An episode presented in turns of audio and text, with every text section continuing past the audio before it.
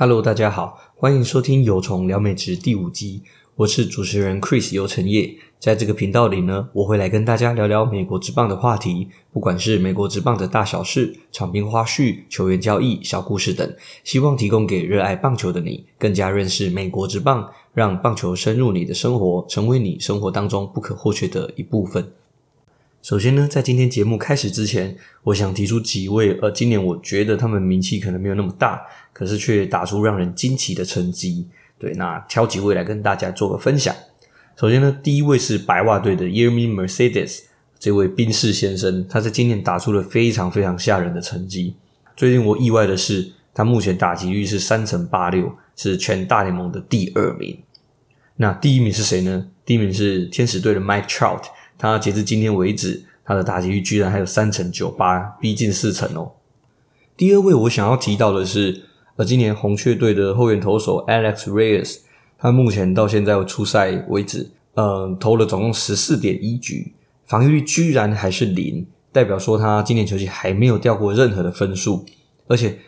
截至现在为止，他也累积了八次的救援成功。我觉得这位呃新奇之秀也值得我们呃红雀迷的球迷可以大家可以持续的关注他日后的发展哦。接下来这位他是目前国联的打击王，目前国联打击王他的打击率是三成五二。他是谁呢？呃，没有说你们可能没有人知道，他是红人队的 Jesse Winker。哇，他今年也打出了一个非常令人惊讶的成绩哦。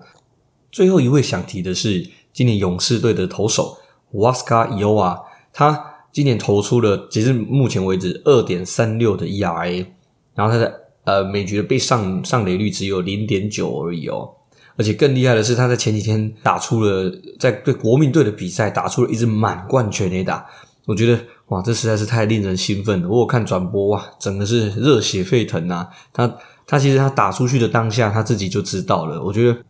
他除了可以飙出一百迈以上的火球，同时还有具备这么强的长打火力，我觉得哇，这个这一位新秀值得我们后续看涨，可以继续的观察他。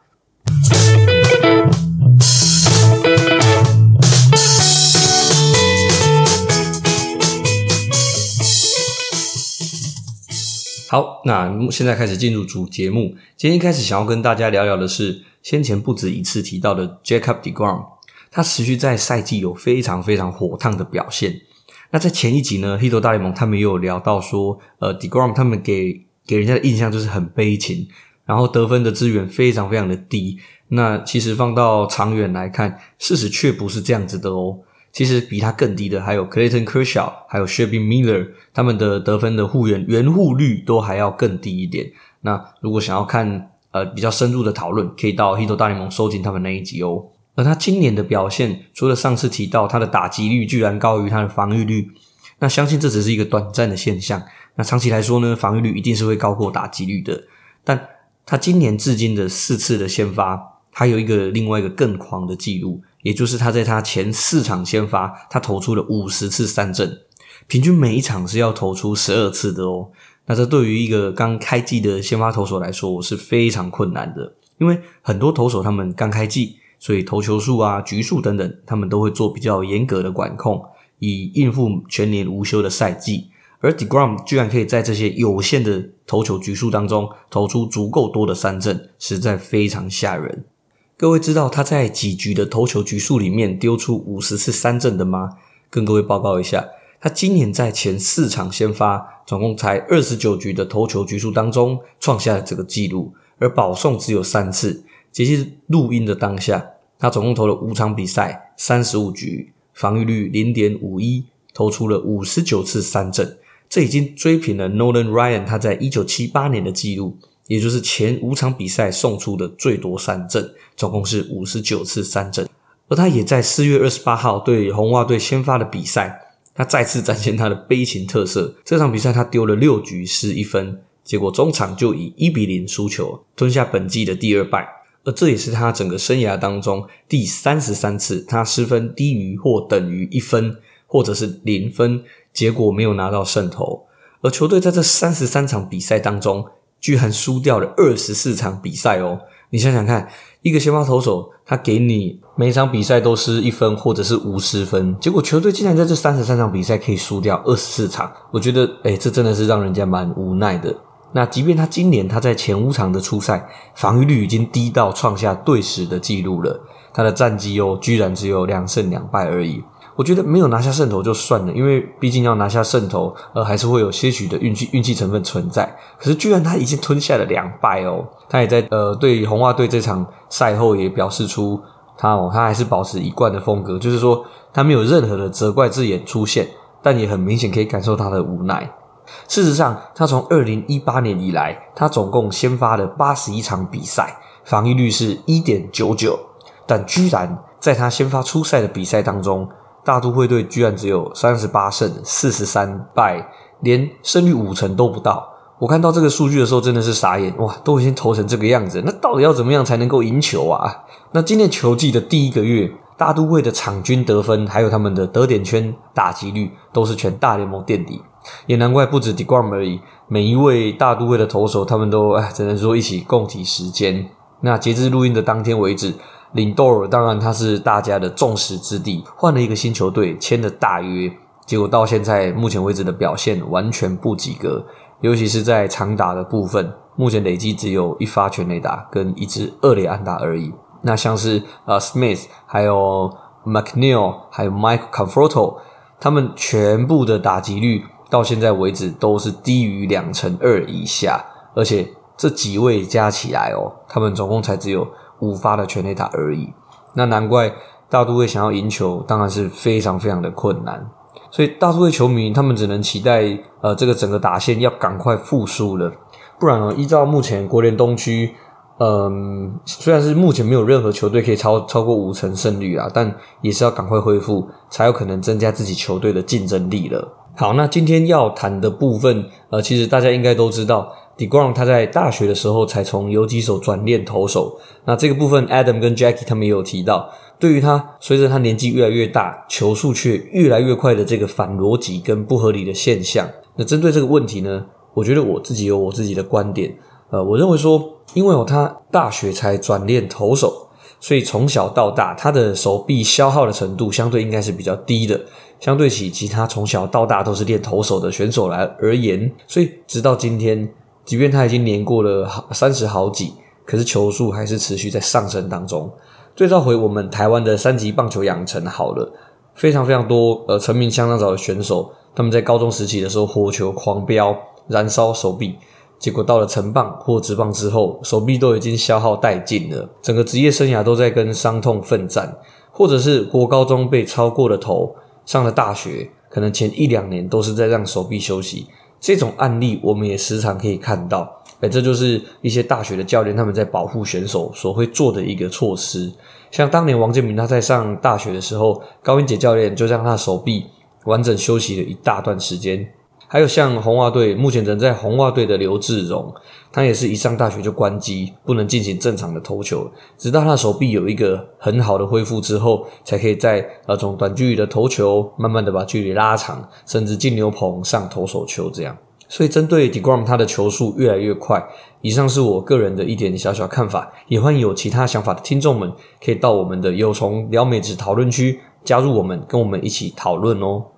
好，进入今天的主题。deGrom 是在二零一零年，他被大都会第九轮选秀会给选进来的。但大家可能比较不知道的是，他在二零一二年的时候，曾经差一点点被交易到红袜队的哦。根据资深棒球写手 Peter Gammons 所指出，在二零一二年五月的时候，红袜队当时的 GM 呃向大都会提议说想要交易来当时已经二十四岁的 deGrom。在那个时候，deGrom 其实才刚开始他的第二个小联盟球季而已哦。而且他才刚动完 Tommy John 手术，错过二零一一年整年的球季。那会在低点想要把他交易过来，显然红袜队是非常看好他的未来性。即便他才刚转练投手没有几年，但在大都会像小联盟教练啊、呃等等几位专家还有球探们确确认过 deGrom 他的状况之后，决定保护住他，不能将他端上台面来交易。大家想想看哦。如果当时他真的被交易到红袜队的话，其实话题性是相当足够的哦。提醒大家一下，后来 DeGrom 他在二零一四年拿到国联新人王，而且随后在二零一八、一九年这两年连续拿到赛扬奖。而红袜队呢，那年非常的惨，提醒大家，整年战绩是七十一胜九十一败，在美联东区垫底，而且还不只是那一年而已，连同隔年二零一五年，呃，红袜队也是在美联东区垫底哦。那两年对于红袜迷来说实在是非常的惨。如果当时他可以来拯救一下当年惨淡的红袜队投手群，说不定可以让红袜队稍微更具竞争力一点。那当然啦，可惜没有如果。最后呢，双方最后还是有达成交易，只是包裹变成了呃一位中继投手，他被交易到了红袜队，Beato 还有 Kelly Sharpak 到大都会，这样子来做结束。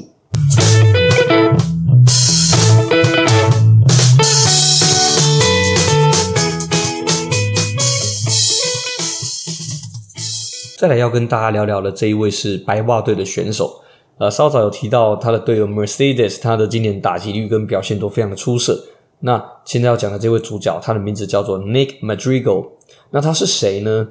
他是白袜队的潜力新秀，在二零一八年选秀会第四轮被白袜队给挑进来，今年才是他的第一年完整球季而已。去年他有上到大联盟出赛的二十九场比赛，打出了不错的成绩单，打击率来到了三成四零，OPS Plus 来到了一百零七。这个算是都是高于联盟平均的成绩哦。今年呢，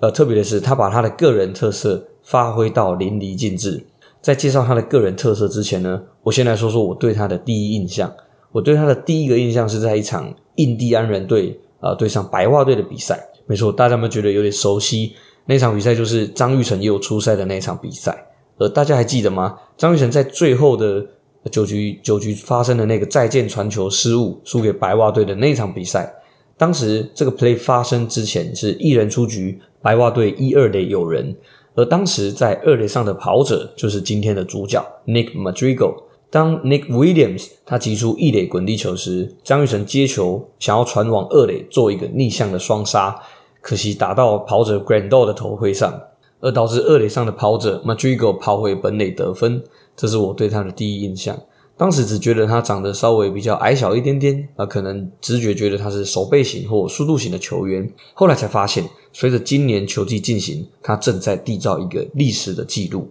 截至五月五号为止，他总共才被三振三次而已。在几个打数里呢？在八十八个打数里面，他只被三振了三次而已。这是一个非常非常夸张的数字哦。分别这三个三振是来自于 Nathan Eovaldi 还有 Chris Rodriguez，还有 Jose Urena。特别的是，Chris Rodriguez 那一次在 K 重上面看来根本球又没有进到好球带，他这次算是一次比较冤枉的三振。那这样子的低三振率有多厉害呢？我说几个数据让大家可以比较看看。截至今天为止，今年曾经单场被三振三次的球员就已经高达了两百四十七个，而 Madrigal 这今年球季只有被三振三次而已哦。相当于很多这两百四十七个球员，他们单场被三振的数量。那大家知道今年被三振最多次的球员是谁吗？目前是 Joey Gallo 的四十八次，还有红人队的 Suarez 他的四十四次，还有 Matt Chapman 他的四十三次。哇，这当中不得不提一下 Suarez 今年打得非常的惨，OPS 居然只有点五六四，打击率只有点一四四。虽然有五支全垒打。可是整体来说，他还是打得非常的糟糕。不知道会不会是因为他转换守卫的关系，他今年从三垒守回了游击。但因为他早年也是守游击出身的啊，所以嗯，这我觉得关于这个问题，Hito 大联盟他们有讨论过。大家有兴趣的话，可以去听他们第两百一十五集，里面就有对于他比较做完整的讨论哦。好，话题拉回来，Madrigal 他今年被三振率低到只有百分之三点四，第二名的 Kevin Newman。是百分之八点八，他完全把第二名甩在远远之外。而且更难能可贵的是，棒球的打法一直在改变，风格也一直在变。自从二零零八年飞球革命还有大数据派以来，二零零八年开始，每一年的大联盟被三振率都在升高，而今年大联盟的平均被三振率已经来到了百分之二十四点三，几乎是四个打者上来就有一个会被三振。自从一九九五年的 Tony Green 以来，他当年整年度的被三振率是二点六趴。那么将近了三十年后的今天，Madrigal 有没有可能打破这个记录呢？他截至目前为止是三点四趴，我觉得大家可以持续的观察。那他目前的打击率是三乘一三，上垒率是点三六四，OPS 是点七七六，OPS Plus 是一二三，呃，这都是一个相当不错的成绩。那什么样的打击策略跟思维可以造就这样子的数据呢？一般我们印象都是这种高 contact 打法，一定有它的原因在的。而他也告诉记者说：“哎，其实不管是谁在对我投球，我都会尽我的全力。”去做好每一球的工作，不管是选调也好，出棒也好，只要我能将球打进场内，我就会感觉到我有机会可以打败对方。换句话说，就是只要将球打进场内，就会产生各种的可能。但如果挥棒落空，就什么样的结果都不会有。那当然了，挥棒落空也有可能会造成不义啦、爆投等等，变成不死三振。但这相对的几率是较低的。我也顺手查了一下他在小联盟的生涯成绩。总共在小联盟五百三十二个打数，总共只有被三振十六次而已，差不多就是百分之三左右。这真的相当厉害，尤其近年来的投手啊，每一个都球速飞快，加上数据分析，每个人都嘛是针对你的弱点在进攻，所以还能够产出这样子的成绩，实在是不容易。而他也被评选为球队农场的第四号新秀。你就能知道说，大家对他的期待其实是很高的。看了一下他的球探报告，我就稍微 highlight 几个重点。他有提到说，他拥有非常特别的天分，这个天分就是他的 contact 能力。那我觉得白话一点就是球棒的控制能力啊，在他出棒的状况之下，有百分之九十都挥得到球，只有不到百分之十的挥空率。对，那除了进攻端有特殊的天分之外，他的速度也非常的不错。手背也是可以让人放心的球员，而他目前在大联盟短短的生涯里面，击球初速度是比较令人担心的，平均初速度只有八十四迈而已。可能因为他要常常去碰球，避免挥空，所以相对击球初速度也会被拉低了一些。但这时我也有去看了一下他生涯击球初速最快的一球是多少，借此来了解他的天花板到哪里。结果他的击球最快的初速度是来到了一百一十二迈，这样子的话，其实我觉得，呃，这样就比较让人家放心，因为他的初速度最快可以达到一百一十二迈，代表说他不只是只有 contact 而已，他也是那种可以把球打得很强劲，制造出高初速度的击球。虽然他至今，呃，去年上到大联盟以来，他还没有出现他的生涯首轰，但我相信不久之后是一定会出现的。那当然。各位听众可能会想说，诶，那只是会碰到球有什么用呢？因为高 contact 的比率并不代表产出的效率啊，它只是代表你碰到球的能力很强而已。所以我同时去查证了，呃，被三振率第二低的 Kevin Newman，他虽然被三振率压在很低的百分之八点八，但他产出的成绩，哇，跟 Madrigal 完全不能比，是打击率点一九八，然后点二三一，点二五六而已。这算是蛮惨的哦，相较起 Madrigal 的三成一三打击率，然后上台上垒率是三成六四，长打率四成一三，这完全是在一个不同 level 上的球员。所以总结，可能很多人可以达到如此低的三振率，可是，在低三振率的情况之下，还要缴出有效率的攻击成绩，这个实在是不容易。而他自己其实也跟媒体记者呃说了说他最大的一个远大目标。他说，他觉得生涯他想要达到三千安，而且他觉得这应该是呃不难的，他也觉得他自己是可以做到的，所以这个目标算是比较长期的目标啦，但至少着眼于当下，他在棒球越来越高的三倍三振率的年代，他就是那个完全反其道而行的那一颗星星。我个人是希望可以多出现这一种类型的球员，因为这种球员他们打法可以让比赛更刺激、更好看。那我们就等待球季结束之后，我们再来验证看看，也一起来期待一下他最后结算的被三振率可以抵到多少。到时候我们再来一起来开箱。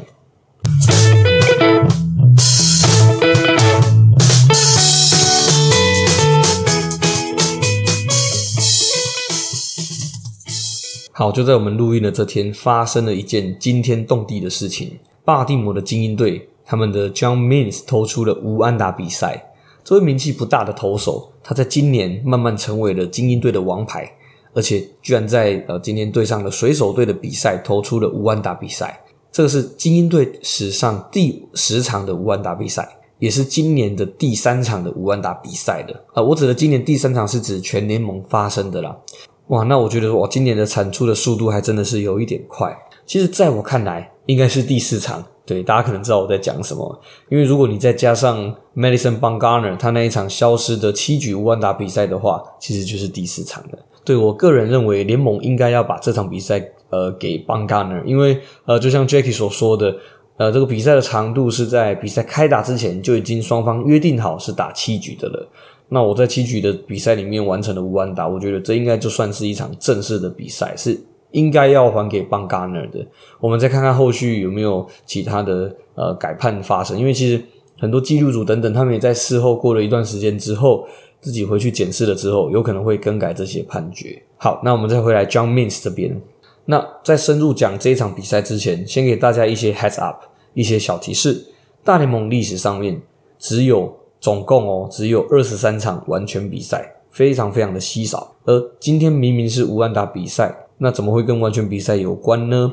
其实是有的。在我今天看到新闻之后，我第一个好奇心去查了一下，诶，究竟没有完成完全比赛的原因是什么呢？通常最常发生的三个状况，其实就是第一个野手发生失误，那第二个投手自己投出保送，第三个或投手自己投出触身球。后来看了 box score 之后，真的让我一头雾水，也没有失误，然后。再深入去看投手的数据，也更疑惑，诶，也没有任何的保送或触身球啊？那到底是用什么方式上到垒包的呢？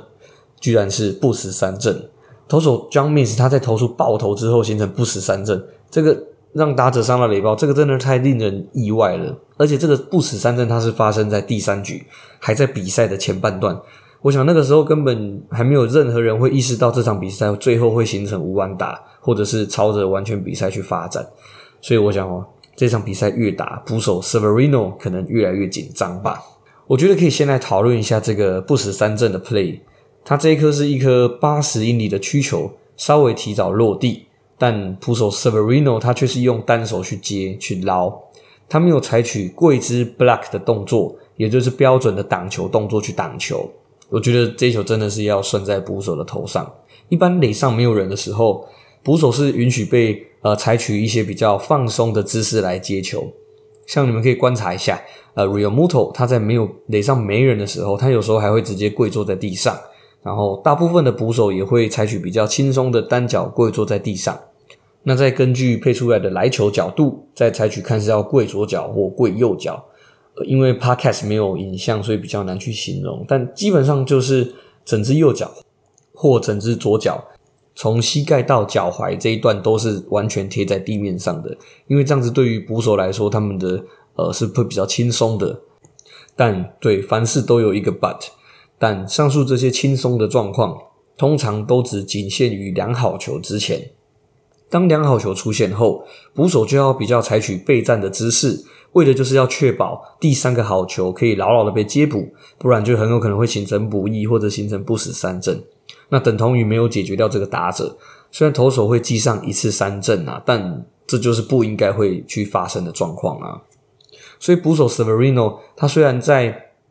这一名跑者因为他没有把球挡好上到一垒之后，他马上把他阻杀掉了。但嗯，大家知道吗？捕手 Severino 他在阻杀今天这个跑者之前啊，他今年总共被发动了七次的盗垒，而且对手全部都成功，他没有任何一次抓到跑垒者。这是一个非常惨的数据。那自从他二零一九年成为了精英队的先发捕手之后，挡球跟接球还有 framing 一直以来就都是他很大的问题。这个跟洋基队的 Gary Sanchez 有点类似，而他今年也已经发生了五次的补役，也是全大联盟最多。也难怪，嗯，Severino 今天发生这件事情，其实也好稍微比较不意外一点点啦。而这场比赛也是史上第一场。因为不死三振而将这场比赛从完全比赛变成无安打比赛的唯一一场，我想这也不让人意外啊，因为毕竟要出现这种组合的几率实在是太低了。而这一场无安打比赛也居然是精英队他近五十年来第一场的无安打比赛而已哦。这场比赛，John Means 他总共投出了十二次三振，在面对二十七名的打者当中，有二十六名都抢到了第一个好球数，这个也是一个历史的数据哦。那么，以下我跟大家分享一下呃一些比较有趣的关于这场比赛的一些现象跟数据。呃，第一个，这场比赛是精英队他近五十三年以来第一场单一投手的无安打比赛。虽然他们在一九九一年有完成过一场接力的无安打比赛，但如果就以单一投手投完整场比赛的话，哇，他们这么久没有出现无安打比赛，已经是大联盟的历史记录了。那目前最久没有出现过单一投手无安打比赛是哪一个球队呢？因为在今天精英队他们解锁这个成就之后，再来最长没有出现无安打的球队是匹兹堡海盗队。他们从一九七六年到现在，已经没有四十几年没有任何单一投手可以投出无安打比赛的。第二，Mins 在这场比赛。他得到的 Game Score 是九十九分，这个是精英队史上最高的投手分数。先前最高的有 Mike Mussina，还有 Eric Bedard，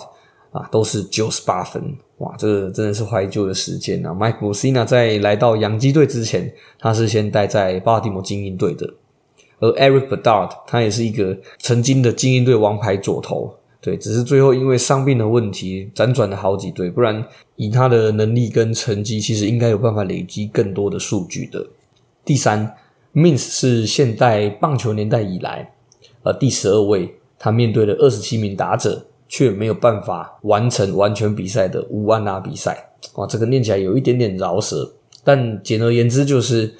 完全比赛一定是二十七上二十七下，就是说你上来二十七个，我解决你二十七个。而无安打比赛则是，呃，看你丢了几个保送啊，或出生球啊，或被上垒。那这个记录特别，就是特别在你面对了整场比赛最少的二十七名打者，你却没有投出完全比赛，代表说后来上垒的跑者都是在垒包上或垒包之间呃出局的。最近的一位是二零一七年的 Edison Volquez，他在对响尾蛇的比赛当中投出了两个保送。然后这两位上垒者，他们的下一棒都随后马上打出了双杀打，所以才能保有这个记录。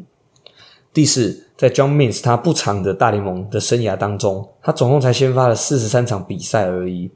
而且他从来没有投完整场比赛过。其实不只是投完整场比赛哦，他居然连投满七局都没有过。结果他今天却直接完成了无安打比赛，而他今天的投球数来到了一百一十三球，也是他的生涯新高。今天的这场记录呢，苦主是西雅图水手，这已经他们队史上第六次被乌安打，真的很悲情。但在主场被乌安打或完全比赛，其实是第二次而已。上一次是白袜队的 Phil Humber，他投出了完全比赛，那场比赛真的是 shock 很多球迷。比较之前的球迷可能会想说，Phil Humber 谁啊？因为这位大联盟生涯不长的投手，他生涯的 ERA 高达了五点三一。但他居然可以投出一场完全比赛，我觉得这已经足够让他说嘴一辈子了。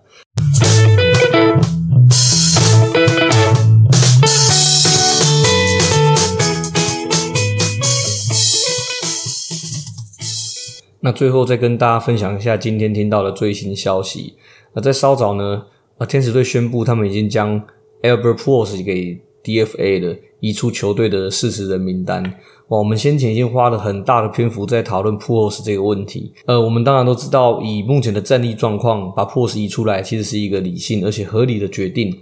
可是没有想到会来的这么的怎么样突然，然后这么的没有预警吧？应该是这样子说，因为他将 Pujols 给指定转让，那这个等于就是要把它释出的啦。因为以目 Pujols 现在的年纪啊，还有他现在的薪水啊、表现等等。应该不太可能会有其他的球队会在让渡名单上面捡走他，因为你捡走的话，基本上是代表你还要吃下普沃斯他今年三千万剩余的薪水，所以应该不太可能会有球队捡走他。那如果当普沃斯他走完程序之后，没有人去捡他，其实天使队是可以拿他来跟其他球队来谈交易，然后来吃下 maybe 普沃斯他大部分的薪资，把他交易到其他的队伍。可是。我在想，应该最有可能的情况，应该就是直接去释出了啦。那今年四十一岁的 Pujols，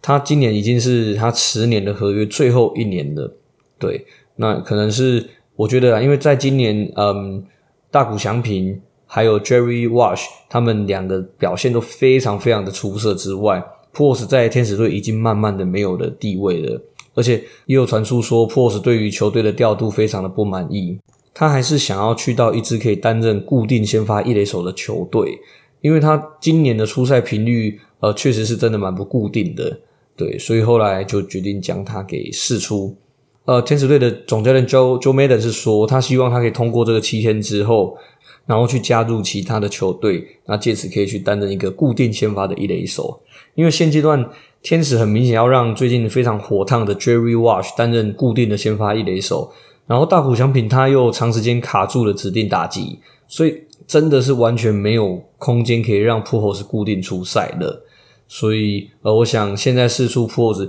应该说。意外吗？很意外，但说不意外嘛，也其实也不意外，因为你以，以今年 Jerry Wash 他打出的成绩哇，打击率三成三三，六轰，二十二分打点，OPS Plus 来到一百七十七，大谷翔平大家也都知道，他也都是一直在全垒打的排行榜领头领头羊的领先族群里面，他也打出了两成六四，九发全垒打，然后 OPS Plus 来到了一五八，这两个都远远超过于呃 p u o l s 的成绩。他今年才打出了一成九八，五发全垒打，OPS Plus 竟然只有七十四，所以是低于平均非常非常多的。对，那你说他未来的走向会是怎么样发展呢？我个人的看法是，因为他当年在跟天使队签下这十年合约的时候，其实里面呃有包含了一个十年一千万美金的一个呃 Personal Service 的一个条款，意意思意思就是说一个。